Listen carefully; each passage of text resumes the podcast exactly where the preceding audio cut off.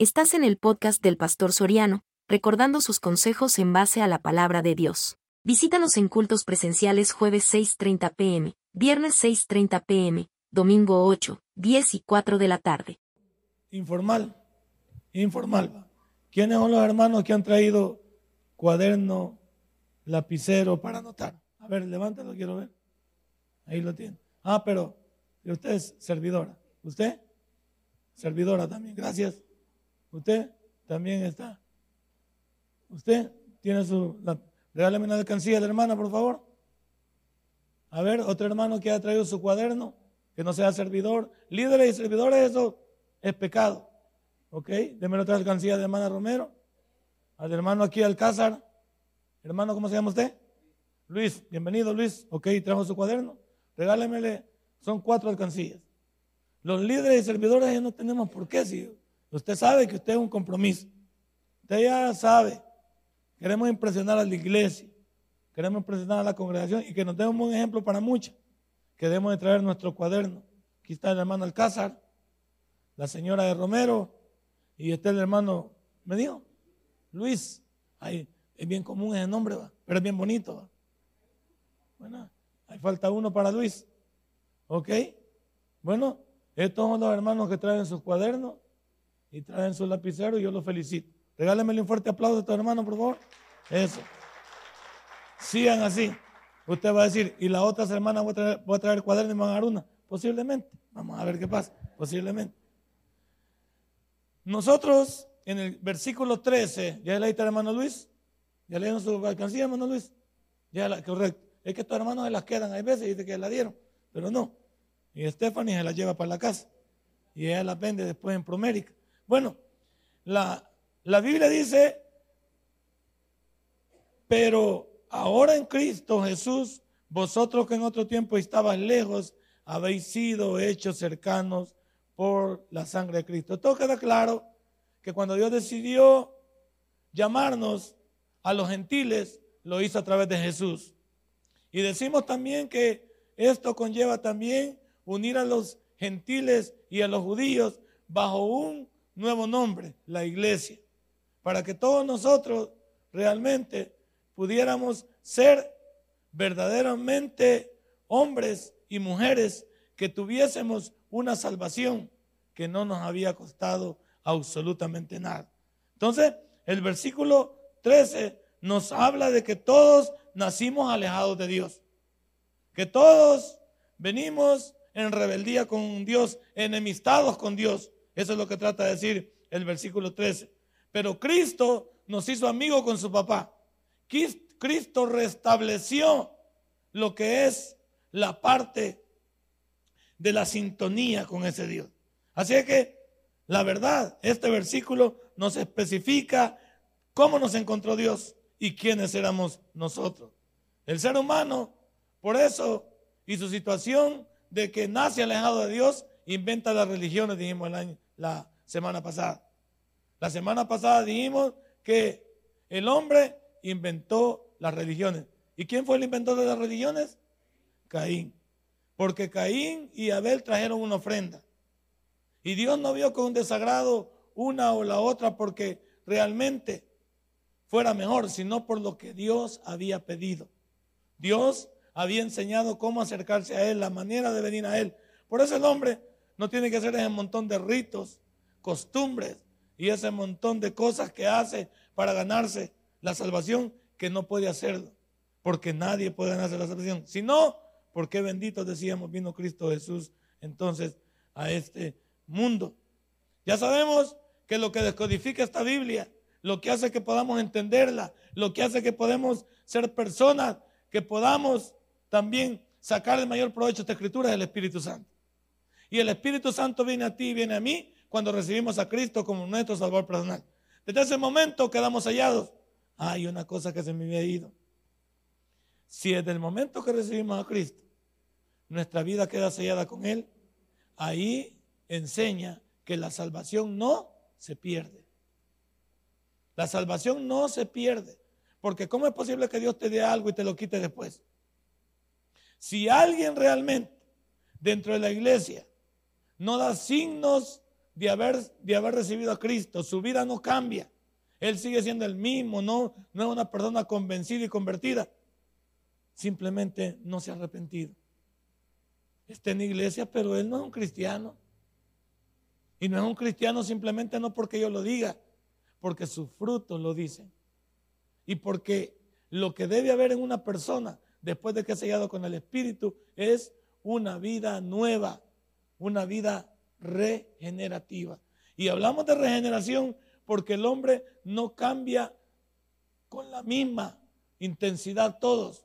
Hay quienes les cuesta, hay quienes están luchando y hay unos que rápidamente, como dicen en mi pueblo, se le caen todas las escamas. Bendito sea Dios. Pero la salvación no se pierde, porque había que preguntarle a la gente, ¿por cuántos pecados murió Cristo? Por todos. Cristo no murió por un ni pecados veniales, ni mortales, ni blancos, ni azules. Pecado es pecado. Y Cristo le pide al ser humano que se arrepienta y venga a Él. Y cuando viene a Él, es sellado, dice la Biblia. al ser sellado, ¿y cómo ejemplifico esto en la vida diaria para entender el sello de Dios para aquellos que, que, no, que no agarran esto muy al hilo? La comparación es burda, pero hay que hacerla. Eso está como cuando alguien tiene una res o tiene un caballo, tiene un buey, tiene una vaca, ¿qué hacen con ese ganado en el caso que se les pierda o se les vaya?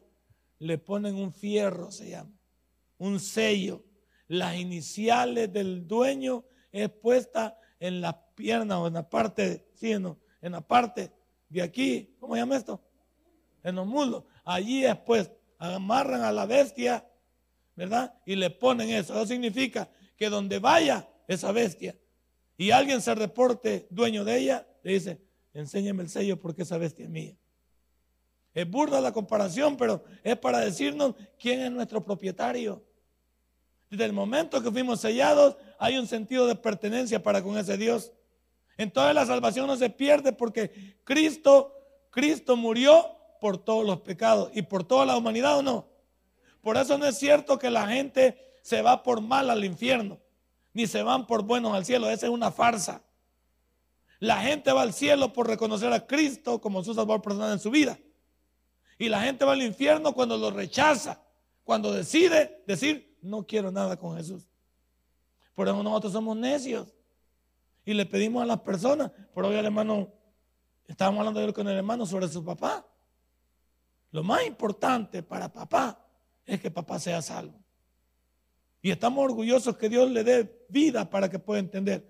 Pero no podemos dejar de hacer, como dicen en mi pueblo, la última.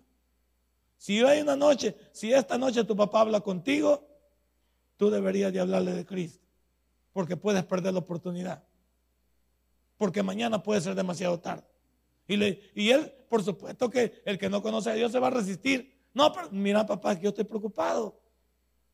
Y estoy preocupado porque tú eres mi padre me has dado un gran ejemplo, me has, hecho de mí una gran persona. Y yo tengo la convicción que yo voy para el cielo, pero ¿dónde vas a ir tú la próxima eternidad, papá? No te ofendo, papá. Solamente te quiero leer aquí en, aquí en la Biblia, el capítulo 3, del versículo 1 hasta el 22 del libro de Juan. Te quiero hablar de un hombre, que de un hombre que no conocía a Dios, pero era religioso. Y este hombre, mira la manera en que Dios le habló, le amonestó. Es que tenemos que hacerlo. Porque las personas se van para el infierno y nosotros no hacemos nada. Entonces, tenemos que decir que Jesús murió por toda la humanidad. Y al morir por toda la humanidad, el capítulo 3 de, Juan, versículo 16 dice, porque de tal manera amó Dios al cosmos, al mundo y en todo lo que en él hay, para que todo aquel que en él crea no se pierda, más tenga vida eterna.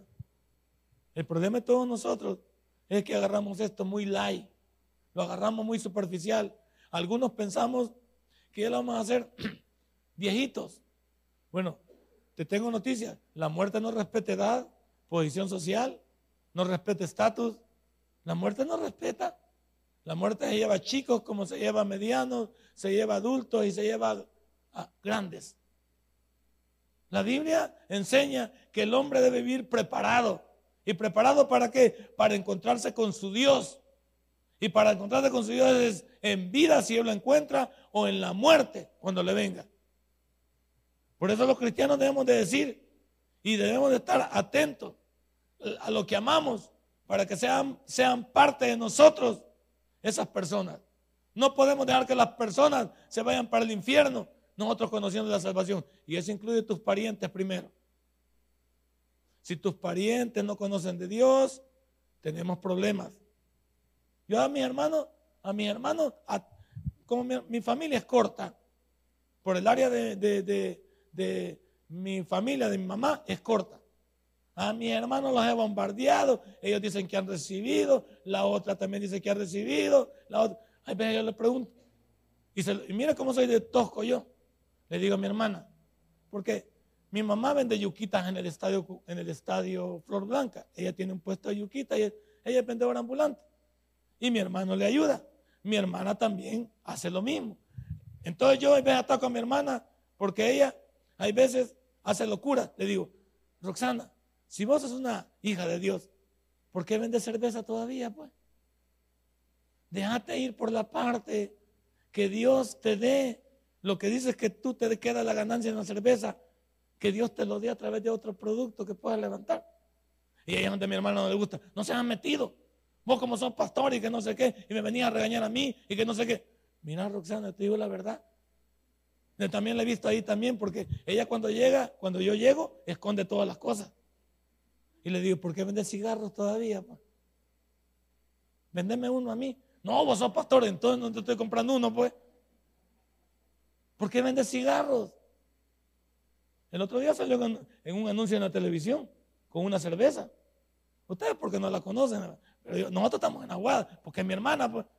Ve, digo, ahí está mi hermana.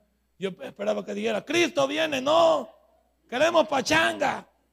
Una cerveza en la mano. Y digo, mi hermana, si tú me, porque yo me, yo recibo a Cristo, y entonces, ¿por qué no da frutos?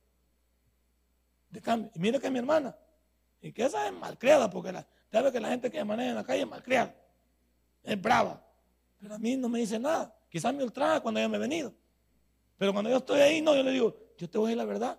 A mi otro hermano también le digo, tenés que buscar de Dios, a mi mamá, tenés que buscar de Dios. Yo les hablo. Ahí tengo un sobrino preso que le hablé del Evangelio. Antes de que lo agarraran, le hablé. Mi mamá me dice, fíjate que agarraron a fulano. ¿Y por qué lo agarraron? Por asociaciones ilícitas. Ay, Dios, estamos mal. Pero ya le hablamos del Evangelio. Decirle, por favor, que haga una iglesia allí en la cárcel y que comience a predicar. Que dedique a hacer su labor ahí. Porque tiene que ser, ¿por qué? Tenemos que hablarle. Yo a mi familia le hablo. La familia de mi esposa, todo. Un tío que se murió hace como unos cuatro o cinco años, creo que se murió. Le hablamos, lo bombardeamos, le hablamos y le decíamos, un buen día, el tío fue al hospital y no alcanzó a llegar. En entrada se desmayó y se murió. Le estalló el, el hígado. Le estalló, imagínate. Y él me decía después, no te preocupes, Soriano, después, si yo sé que Dios existe, pero después a mi esposa, mi hija le hablaba a Estefan y le decía, el tío Beto reciba a Cristo. Después, nunca supimos el después. Nunca supimos. La Biblia nos habla de eso, de cómo Dios nos encontró y cómo el hombre quiere vivir religiosamente hablando. El cristiano ya no vive bajo la religión, el cristiano vive bajo la fe. Porque nosotros no somos, no tenemos un conjunto de reglas para acercarnos a Dios o para poder ganarnos algo. La fe significa una relación con nuestro Salvador.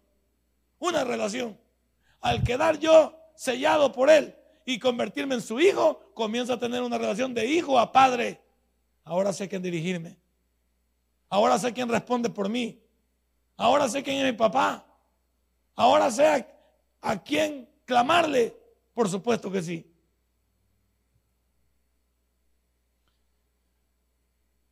Veamos lo que dice, por favor, el libro de Juan, capítulo 3, del que les estoy hablando, del que les estoy hablando, de un hombre que vino de noche, de un hombre que por el puesto que ostentaba, vino de noche a Jesús. Y Jesús lo topó de cuerda, como algunos de nosotros nos topa de cuerda. que pensamos que nos hablan de una religión. ¿Lo tiene? Había un hombre de los fariseos. Ah, había un religioso. Había un hombre que leía la Biblia y se la podía. Porque hay mucha gente en el mundo que lee la Biblia y se la puede. Se pueden textos. Son gente que han escuchado, que, que saben manejar la Biblia. Y mire, se llamaba Nicodemo. Un principal de los judíos. Era cinco yuca. Y mire el dos. Este vino a Jesús de noche. ¿Por qué vino de noche?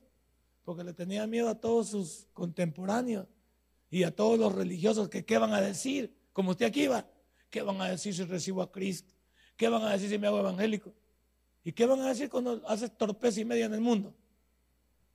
Cuando en el mundo hacemos barrabasada y media. ¿Y qué, dice la gente? ¿Qué dice la gente cuando somos mal, malcriados? Cuando somos drogadictos, somos alcohólicos, infieles a la pareja, hembras y varones, cuando somos desleales en el negocio. ¿Y qué dice la gente? ¿Cómo nos trata? La verdad es que por, por mucho que la gente nos elogie lo malo, la maldad nunca, nunca será vista por Dios bien. Este hombre tuvo miedo y vino de noche a Jesús, como para no perder el puesto. Hay algunos que vienen a la iglesia y cuando les preguntan qué vienen a hacer no saben qué decir. Cuando les preguntan, ¿y por qué está yendo a la iglesia? No saben qué contestar. Uno debe saber decir por qué viene a la iglesia. Uno no viene a la iglesia porque esta es la única. Yo no. Voy a decir algo, adelantándome. Usted nunca debe invitar a alguien. Vamos a mi iglesia porque ahí tienen la salvación. Nosotros no somos los exclusivos de la salvación. Todas las iglesias que predican la sana doctrina y predican la salvación a través de Jesucristo, todas esas iglesias tienen la verdad. Pero nosotros no nos podemos retomar ser la única verdad. Por eso la secta más grande, que la iglesia católica, y que decirlo con palabras, la secta más grande que es la iglesia católica, ellos dicen que fuera de todos ellos no hay salvación, porque ellos tienen la exclusividad. Mire cómo se llaman. Iglesia apostólica, católica y romana para entender que ellos vienen de los apóstoles, dicen ellos, ¿verdad? Porque su primer papa, o la primera que originó la iglesia católica, es Pedro. Y luego dicen católica, universal, y romana, porque su sede está en Roma. Entonces para ellos, todos nosotros que somos para ellos, hermanos, nos dicen hermanos, pero separados, hermanos extradiados, hermanos que salieron de la iglesia católica y se han ido. Nosotros no estamos extraviados, no los vamos a molestar a ellos también. Pero ellos nos consideran a nosotros una secta, sin que ellos sepan que la secta más grande tiene que ver con ellos. ¿Por qué? Porque todo su panorama está no enfocado en la Biblia, sino enfocado en las costumbres y enfocado en la tradición. Sencillo. Y tenemos que volverlo a decir. Da tristeza en la Navidad y da tristeza en la, Semana Santa que los señores protagonistas de todo lo que hacen ahí no sepan darnos la enseñanza bíblica. Perdón. Gracias. Es una calamidad que ellos no nos pueden dar un versículo bíblico donde está todo lo que ellos hacen. Sencillo. Y no, hablemos de defensa de la fe. No nos pueden decir por qué María es corredentora con Jesús. Sabiendo que María murió y jamás resucitó. Y sabiendo que María en el capítulo 2 del libro de Juan le dice a todos los que estaban ahí, hagan como él dice. No se metió con Jesús. No nos enseñan por qué, no, no saben defender por qué bautizan infantes. Cuando Jesús se bautizó, en 30 años se bautizó. Había que preguntarle por qué María se le olvidó bautizar al niño pequeño. Defendámonos de acuerdo a la Biblia. Hagámoslo. Traigamos a los testigos de Jehová y preguntémosles por qué dicen que el infierno no existe. Y vengamos al libro de Juan. Ellos dicen que tampoco existe el infierno. Traigámoslo también al libro de Juan. Ellos dicen que Jesús no es Dios. Traigámoslo al libro de Juan, donde dice Jesús, el Padre y yo uno somos. Enseñanza. Anota, enseñanza. y no vamos a pelear, pero sí nos vamos a defender. Y una persona instruida es una persona que no pelea. Porque si alguien no quiere, no quiere lo que tú le estás explicando, déjalo. La Biblia dice, no hagas al necio sabio. Si alguien comienza a renegar, ah, pues no, disculpe. Yo no estoy para pelear. Que Dios lo bendiga. Disculpe si lo ofendí. Por aquí es más derecho. Sacudo mis ropas y me voy. No. Traemos a los mormones también. Traemos a los mormones y los ponemos con la Biblia. ¿Y en qué discrepa el libro del mormón con la Biblia? En todo. Traigamos a los masones y veamos con todos sus avances y todas sus categorías que tienen en el interior. ¿Dónde están? Traigámoslos a la Biblia. No hay. Traigamos al gnosticismo a la Biblia. No hay. No hay soporte. Y perdón, no nos creemos los exclusivos de la verdad, pero la verdad la tiene este libro. Porque dice la verdad de Cristo. Por eso tú no necesitas que alguien entienda hablando en profecía. Toda la profecía ya está escrita aquí. Si alguien tiene una nueva profecía, significa que el libro está incompleto. Y que hay que, agregarle tercera de Leonor entonces. Sería tercera de Leonor porque ya no hay más para dónde ir. Entonces no, puede ser. La Biblia está completa. Y el libro, me, el libro me ayuda a defenderme. Y el libro me dice aquí que Dios unió judíos y gentiles, los unió. Aquí está hablando de, de Nicodemo. Y mire lo que pasa ahí. Y le dijo, Rabí. Ah, no lo reconoció. Al decirle Rabí, le estaba diciendo estudioso de la Biblia conocedor de la escritura. Él también lo era. Y no era principal de los fariseos. Pues. Y no era un hombre. Él era, él era también una persona que domina. ¿Cuánta gente no domina la Biblia? Doctor de la Biblia. Yo conozco gente que son profundos y que son aquí. Pues sí, pero no se trata de, de cuánto sabes o cuánto has leído, sino de cuánto puedes practicar de eso. De cuánto puedes vivir. Y ese es el problema de todas las personas, que nos abrimos con patada al pecho, abriendo la boca más grande. Pero no, la Biblia dice, mejor no digas nada y que tu testimonio hable. Que cuando hables se note que hablan con un cristiano. Su palabrerío es diferente, sus acciones son diferentes, sus pensamientos son diferentes, sus actitudes son diferentes. Ah, entonces estás hablando con uno diferente. Y este cabal no lo conocía, pero leía las escrituras. Radí le dijo, y mire lo que le dijo, sabemos que ha venido de Dios. Ah, y usted le pregunta a la gente si creen Dios, ¿qué les dice a ellos? Sí, el colocho, el carpintero, papachus. No, y, olvídese que no sé qué, y mi escapulario, y mi, y mi, y mi crucifijo. Bueno, pero yo te estoy preguntando, no, si realmente sabes que Dios existe. Porque la Biblia dice que el primero que sabe que Dios existe es el diablo. El mejor teólogo y el que cree primero y ha creído desde el principio es el diablo. Lo que pasa es que se rebeló contra Dios. Entonces, hay que decir lo que pasó en el libro de Génesis, descrito en el libro de Ezequiel y descrito en el libro de Isaías, Isaías 14 y Ezequiel 28, con lo que hizo Satanás en el cielo.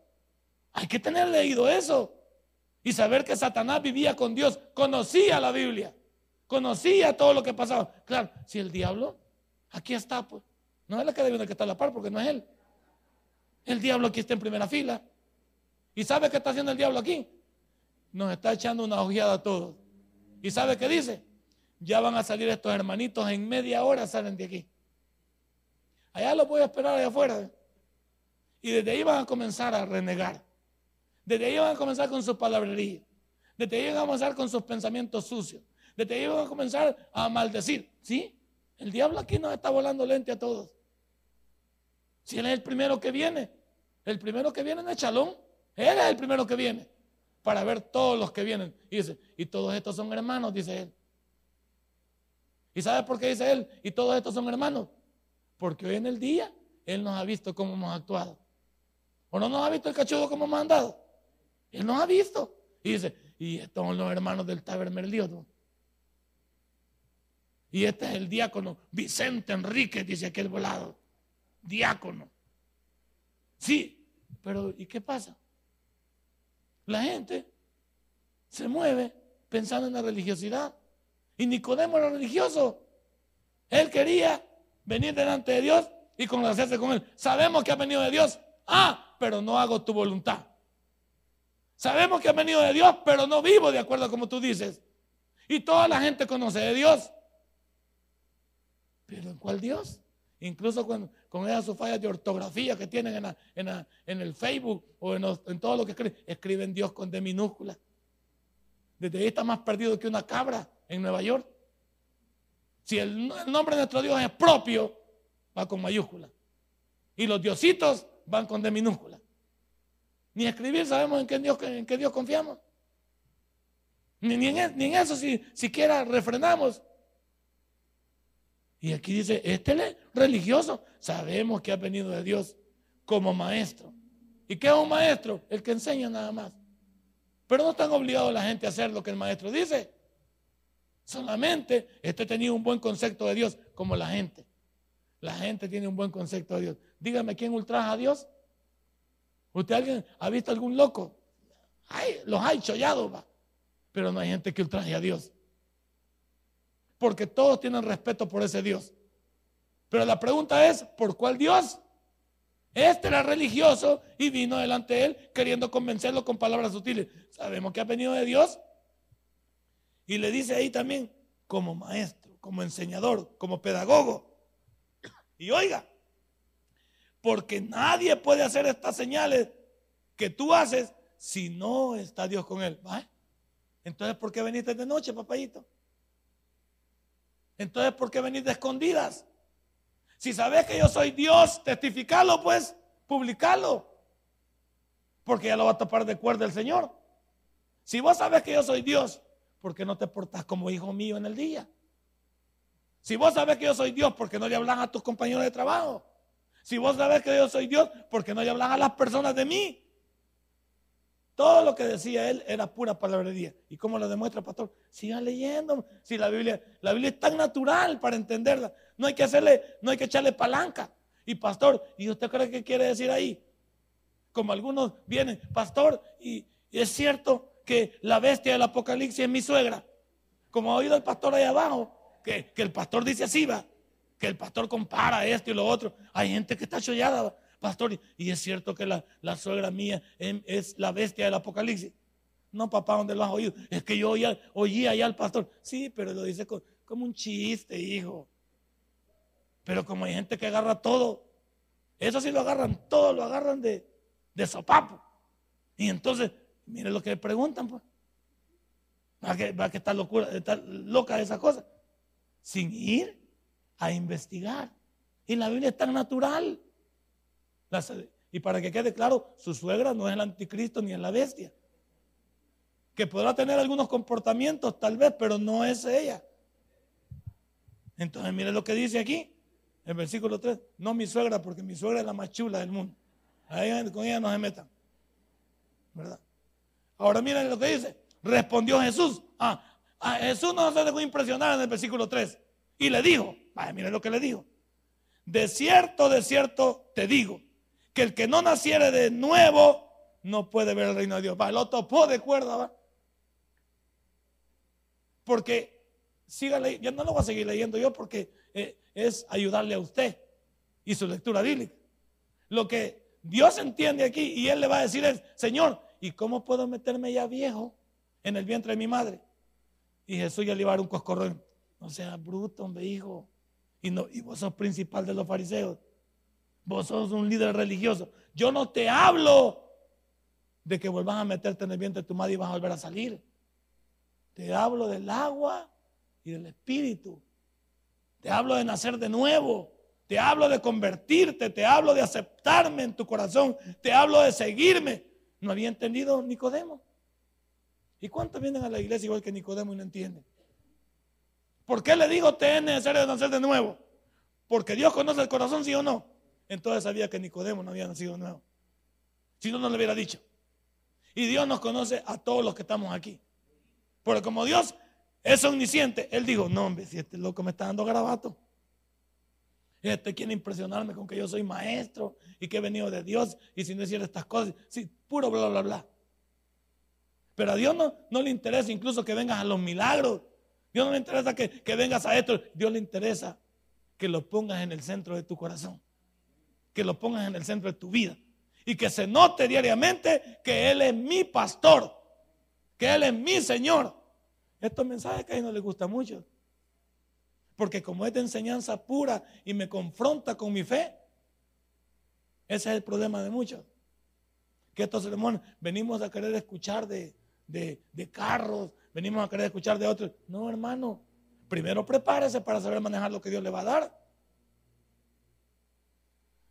Dejémoslo allí y le dejo, le dejo vacaciones para su casa. Entonces ahí está.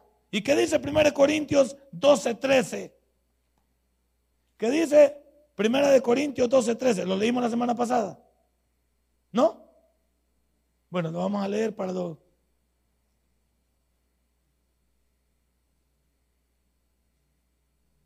Ahí estaba. 1 Corintios 12, 13.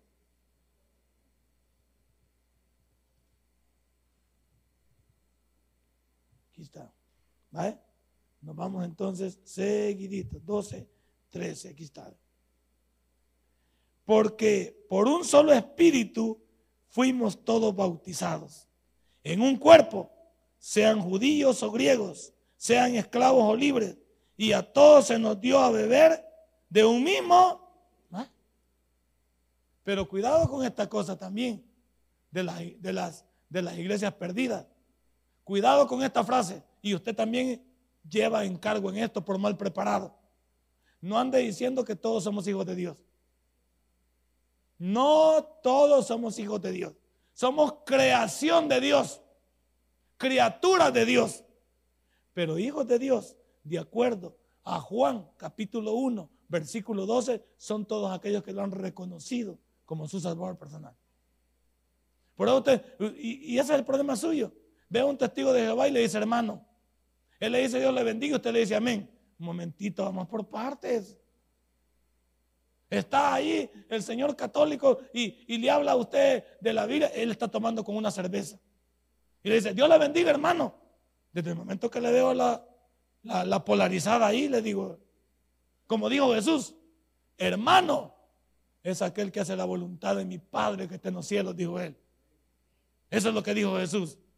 Entonces cuando alguien me saluda simpáticamente y está tomando ahí y con una su gran orejona, su pata de elefante, y me dice, hermano, hey, vámonos entendiendo, brother. Y vámonos entendiendo. Usted es mi amigo, mi conocido. Pero mi hermano no es, mira cómo está. Ay, criticándome. No, usted me acaba de decir, hermano, pues. Si yo le digo amén, significa que me pongo a chupar aquí con usted, pues. Significa que yo estoy en la misma volada. Y ustedes y yo, por hacernos simpáticos a todos, les decimos, hermano, va pues, hermano, que le vaya bien. No, no le diga hermano, si no, si no, si no habla el mismo lenguaje nuestro. Y es que queremos hacer así, eh, los hermanos católicos. Hay algunos que son hermanos, pero no todos los católicos son hermanos nuestros. No, que nosotros no queremos hacerlos simpáticos. Digámosle la verdad porque los engañamos. Desde el momento que, el Señor católico me dice, Dios le bendiga, Él cree estar seguro que Él tiene la verdad y compite conmigo. Y cuando yo le digo, usted ya recibió a Cristo. No, entonces, ¿por qué me dice hermano? ¿Y sabe lo que significa recibir a Cristo? Significa, vamos a Romanos capítulo 3 y saber por qué necesito a Jesús porque todos hemos pecado, 3.23. Y saber que la dádiva que Dios nos ha dado en 6.23 de Romanos. Y me lo traigo para Romanos 10, 8 en adelante, donde dice, delante de ti está la palabra, y ahí te comienza a hablar que tenés que decir con tu boca que es el Señor y creer con tu cual. Ahí está. Pero como nosotros no sabemos Biblia, nos dicen hermanos y usted por simpático dice, amén hermanito. No, no se haga el simpático ni se haga el crucifijo usted. Hay que saber que estamos hablando. Porque hasta el patrón nos dice, o no, el patrón nos dice, hermano, hermano, Dios te bendiga. Y ustedes le queda viendo para que no lo echen. No le, diga, no le nada tampoco, ¿verdad? No le diga nada. No, viejo loco, usted no es cristiano. No, porque lo va echar en ese momento. Usted, ya después, a solas, si le da chance, pregúntele bíblicamente. Llévelo usted a la Biblia. No la vergüenza en público porque lo va a echar. Y después, ya veo, pastor, por usted me echaron el día juego, usted estaba hablando. De... No, no me echen muerto a mí también. Hay que ser sabio también uno cuando habla de esto. Y hay que saber cómo se, cómo se discute esto. Entonces, aquí nos dice. Otra de las cosas dicen, todos aquellos que no son de la iglesia de Roma, dicen ellos, no tienen la verdad. Eso es lo que hemos oído. Como que si una organización tuviera la verdad. La verdad se llama Cristo. Está en Juan capítulo 8, versículo 32. Y conoceréis la verdad y la verdad os hará. Y esa verdad es Cristo Jesús. Y vamos también a Hechos capítulo 4, versículo 12. Y en ningún otro hay salvación, porque no hay otro nombre debajo del cielo dado a los hombres en que podamos ser salvos. Y ese es Jesús. Punto. Pero hay que manejar, hay que, hay que darle, hay que, hay que tener esa, esa situación de no pelear, pero sí de convencer a la gente que si no tienen a Cristo deben venir a Él. No les engañemos, hombre. Cuando usted le dice hermano a Él, ya le está, está aceptando que Él es nuestro hermano. Y usted lo está engañando. Y no puede usted engañar a la gente a menos que usted esté seguro que Él ha recibido al Señor como su salvador personal. El versículo 14 que dice, del libro de Efesios. 14. Porque Él es nuestra paz. Él es nuestro descanso. La humanidad anda como hormigas locas en el mundo porque no tiene la paz. Y la paz, esa tranquilidad, solo la da Dios cuando nosotros hemos venido cargados a Él. ¿Qué dice eso? En el libro de Mateo, capítulo 11, versículo 28. Venid a mí, los que estáis cargados y trabajados, que yo os haré. Es la paz. Ese es el descanso. Y ese descanso no te lo ofrece ninguna religión, no te lo ofrece ningún hombre, no te lo ofrece ni la familia, te lo ofrece nada más Jesucristo. Ese descanso, esa paz. Él es nuestra paz. Con todas las barrabasadas que yo hice en el mundo, esas me sondeaban en mi mente. Pero cuando vine al Señor y le pedí perdón, sentí que Él me quitó una gran carga de encima. Y, también comencé a con las personas que había ofendido a pedirles disculpas también. A los que había ofendido. Y si no podía llegar hasta ellos, en mi oración le decía, Señor, discúlpame lo que yo le hice a esas personas. Cómo me comporté, cómo les causé daño, cómo las engañé. Perdóname, Señor. Yo le, le dije al Señor. Y, ¿Y cómo dormimos a partir de ahí? Tranquilos. Hoy le digo al Señor, bueno, sí, cuando tú quieras, Señor, o sea, si Él pretende algo con uno, cuando tú quieras, ¿qué ¿por qué tú puedes hablar así? Cuando le dices, Señor, cuando tú quieras, por la paz que tiene. Yo no estoy pidiendo tiempo extra. El tiempo extra lo pido para seguir testificando a Dios y hablando de Él, pero no para componerme. Para componerse, ya deberíamos estar en proceso de componernos o no. Y a estas alturas, estar, ¿cuántos años tiene usted de congregarse, hermano? ¿Cuántos años tiene de congregarse usted? Diez, ¿vale? Lo que tiene esta iglesia. Ya a estas alturas no vamos a estar esperando que, el hermano Vicente está le pide. Ya el hermano Vicente, de acuerdo a 1 Corintios, ya no es un niño de leche. Es un niño ya de verduras y de carnita.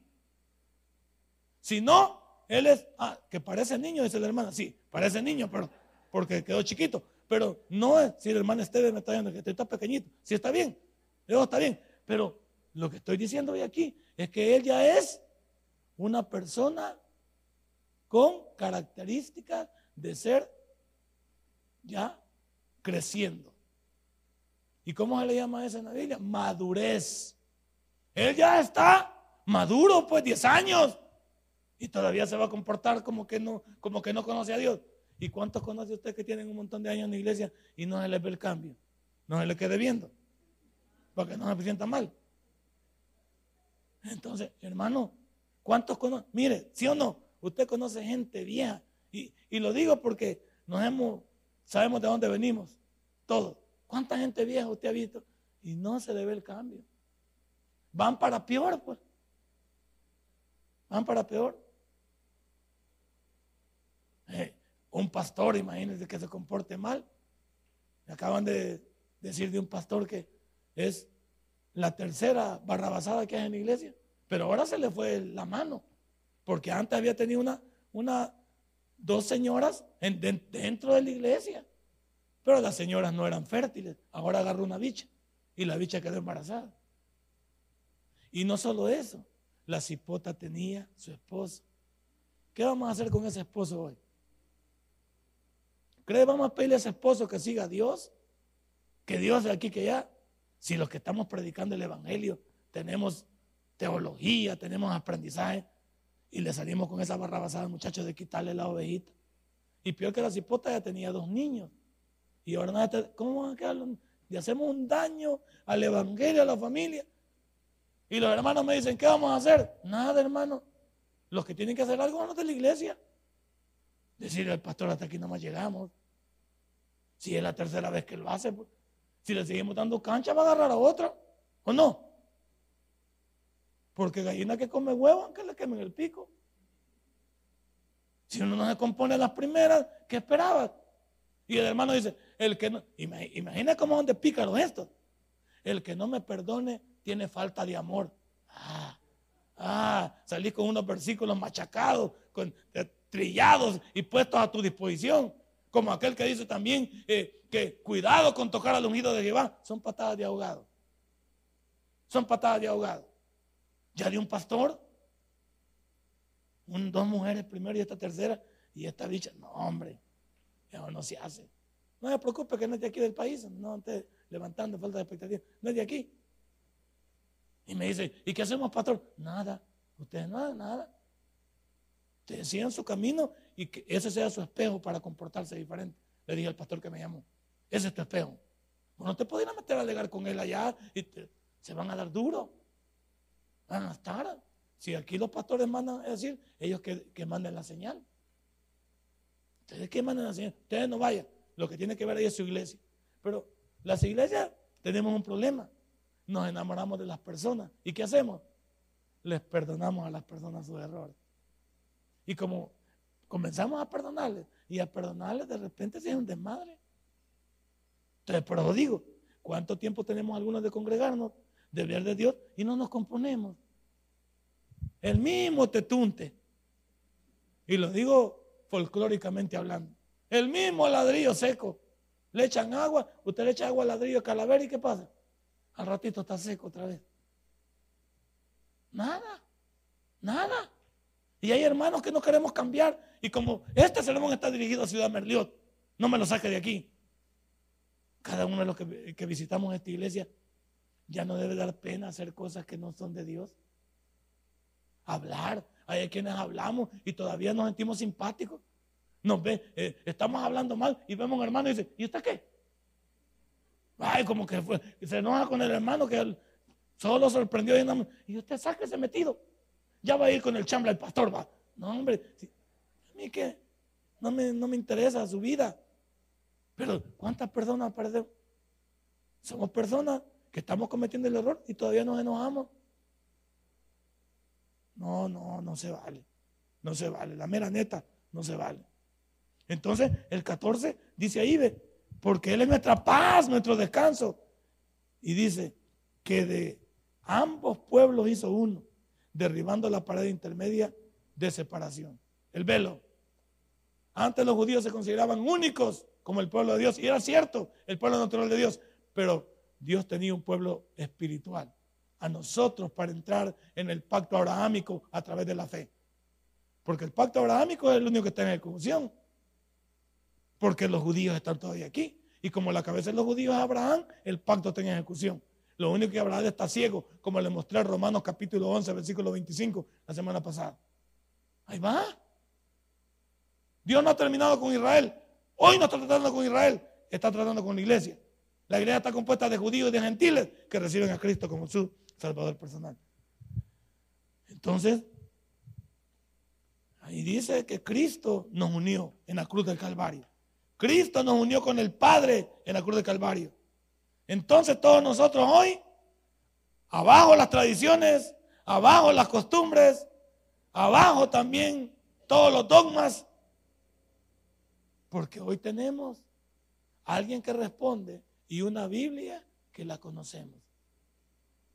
Por favor, hermano, ya no ande de la seca a la meca, como decía mi abuelita, sin ofender a la, amiga de mi, de mi suegra allá. Ya no ande de la seca a la meca. Ahora, por favor, usted acérquese a Dios, hombre.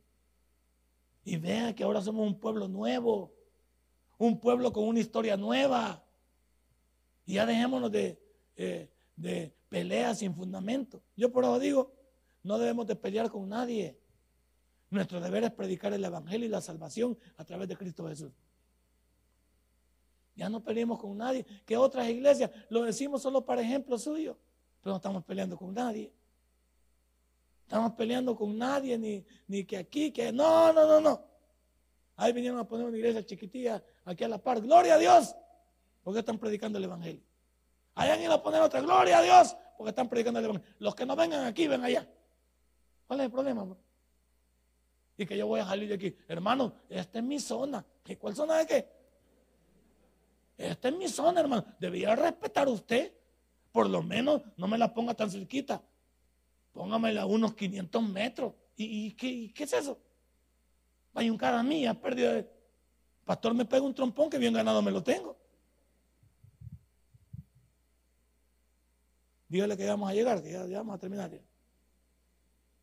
Entonces, ¿cómo se consigue la paz? ¿Cómo se consigue la paz en el mundo? En una gente la, la paz la consigue en el mundo cuando ya descansa porque tiene dinero.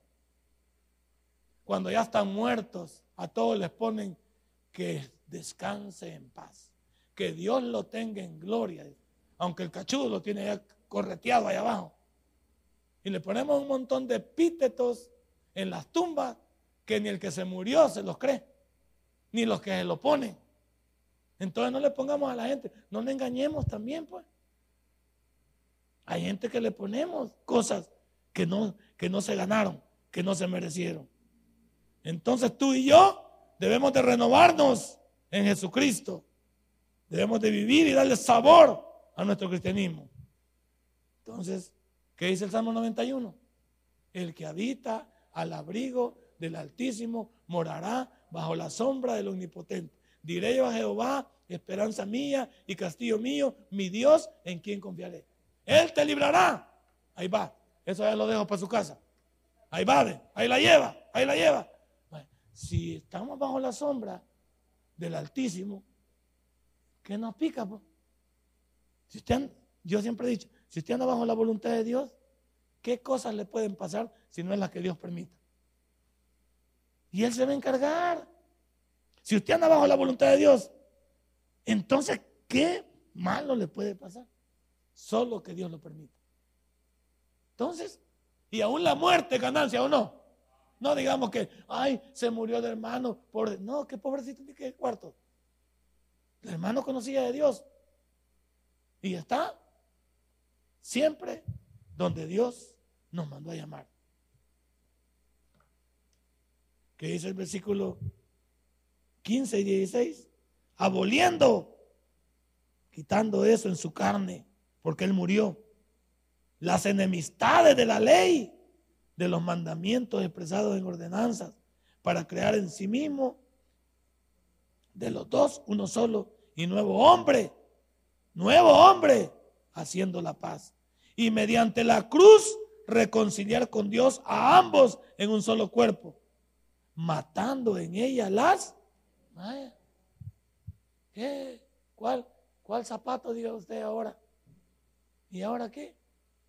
Dios nos ha hecho aceptos Jesucristo para con su papá a través del perdón y de la salvación y del arrepentimiento. Por eso hoy hemos hablado de la regeneración. Hemos hablado de que de un de dos pueblos Dios hizo uno. Y usted forma parte de ese pueblo, hermano. Por lo tanto, estamos comprometidos a qué? A ser mejores. Así es que no andemos con cosas. ¿Y, ¿Y por qué se le pide a usted que sea mejor? Porque usted dice que es cristiano. ¿Y qué es un cristiano? Un seguidor de Cristo. Entonces, no se enoje cuando la gente le diga, ve y es hermano. ¿Y qué le importa? No se enoje. Si el hermano es usted, si el cristiano es usted, el otro no es hermano. ¿Y qué es el otro hermano? Ve y enojadito el hermano. Y broncudo el hermano. ¿ve? Ay, esas las tenemos. ¿ve? ya me va a dar el número de su pastor para decirle que si usted habla de esta manera, porque yo sabía que los hermanos se comportan de otra manera. Ah, conmigo no se meta buenas y malas. El hermano ponzoñoso, el hermano peligroso, esos hermanos que todavía andan cuchillo, por si algo pasa. Todavía andan pistolas como Julio Torres, por si algo pasa. Todavía andan corvo, por si algo pasa. Porque usted mismo dice, yo soy cristiano, pero no voy a permitir sacar el corvo porque él no es cristiano. Se lo voy a dejar ir. Y entonces, ¿y quién lo utiliza? ¿Quién utiliza el corvo? Un cristiano. Y viene el doctor y dice, fíjese que yo lo saqué y se me fue, se me deslizó. No, ¿para qué no le va a decir así? Por eso los cristianos somos diferentes. Los cristianos somos otra cosa.